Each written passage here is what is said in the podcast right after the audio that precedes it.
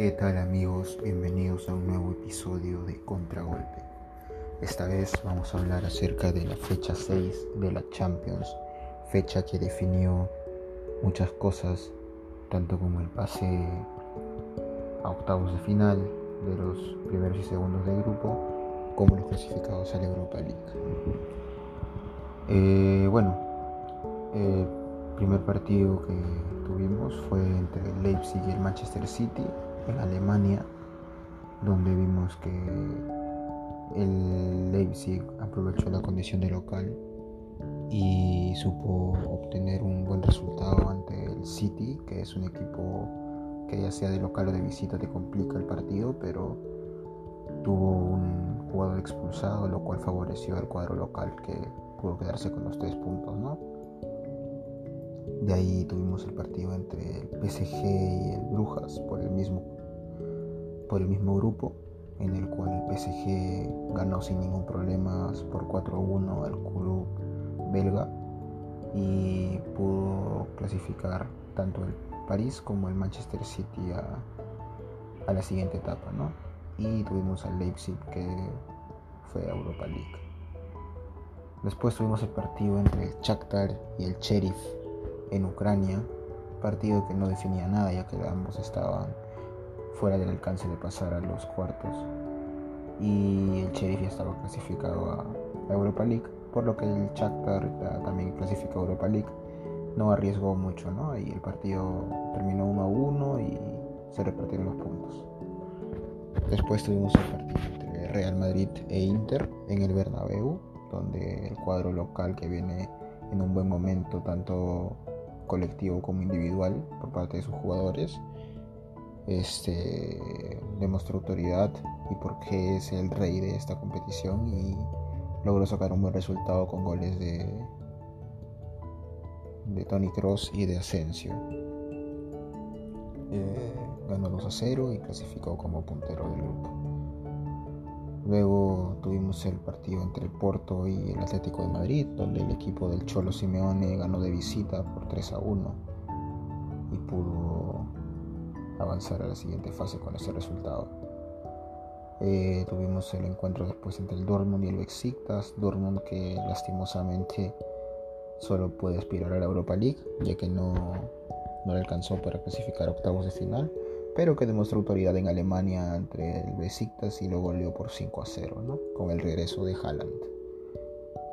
De ahí tuvimos un partido interesante entre Ajax y Sporting de Lisboa, Ajax que ha pasado con puntaje perfecto y que ilusiona, tal como fue en el año 2019 que llegó hasta semifinales, que en el último minuto el Tottenham le arrebata la final, pero que este cuadro, este equipo del cuadro holandés ilusiona de nuevo a sus fanáticos, ¿no?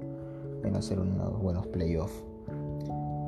Luego tuvimos el encuentro de una final que nos trae buenos recuerdos entre el Milan y el Liverpool donde el cuadro italiano lastimosamente no ha tenido una buena participación en esta edición de la Champions y que se despide como colero. ¿no?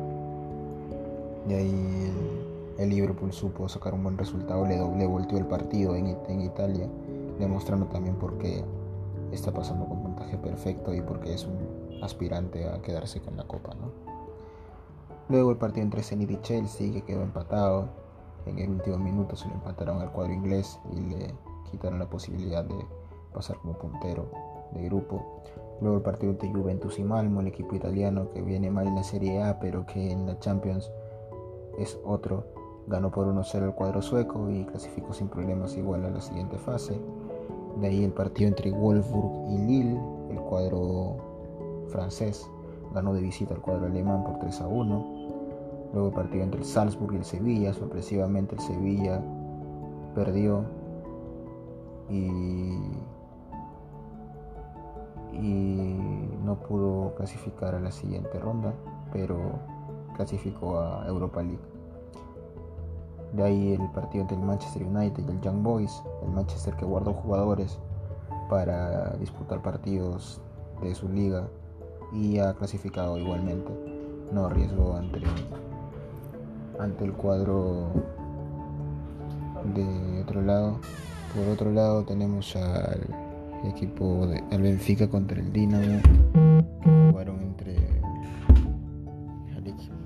Al Benfica contra el Dinamo de Kiev, donde el cuadro de Portugal ganó sin ningún problema el cuadro ucraniano por 2 a 0 y se clasificaron igualmente a los octavos de final. Luego vendría el partido más importante de esta fecha, donde se jugaba todo por el todo el Barcelona frente a un Bayern Múnich que lo tiene últimamente contra las cuerdas, ¿no? que el Barcelona no conoce de victorias ante el Bayern desde el 2015, si no me equivoco. Y que, bueno, habían ciertas esperanzas de que el Barcelona ganara para poder seguir en, el juego, en la carrera, pero no fue así.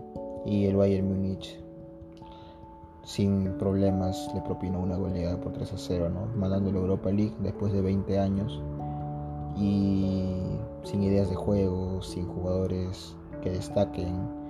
La verdad es muy penoso lo que está pasando con el cuadro español, pero esperemos que en algún momento vuelva al nivel que nos tiene acostumbrados.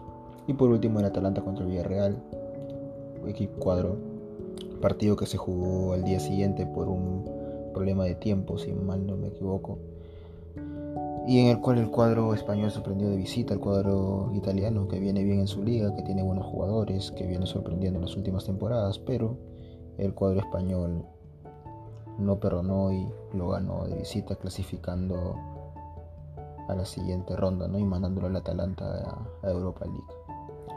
Y bueno, eso fue todo este, por esta fecha. Ya nos reencontraremos para los siguientes partidos, que ya son los playoffs los octavos de final y seguiremos informando todo sobre la Champions League. Chao, chao. Nos vemos en el siguiente episodio.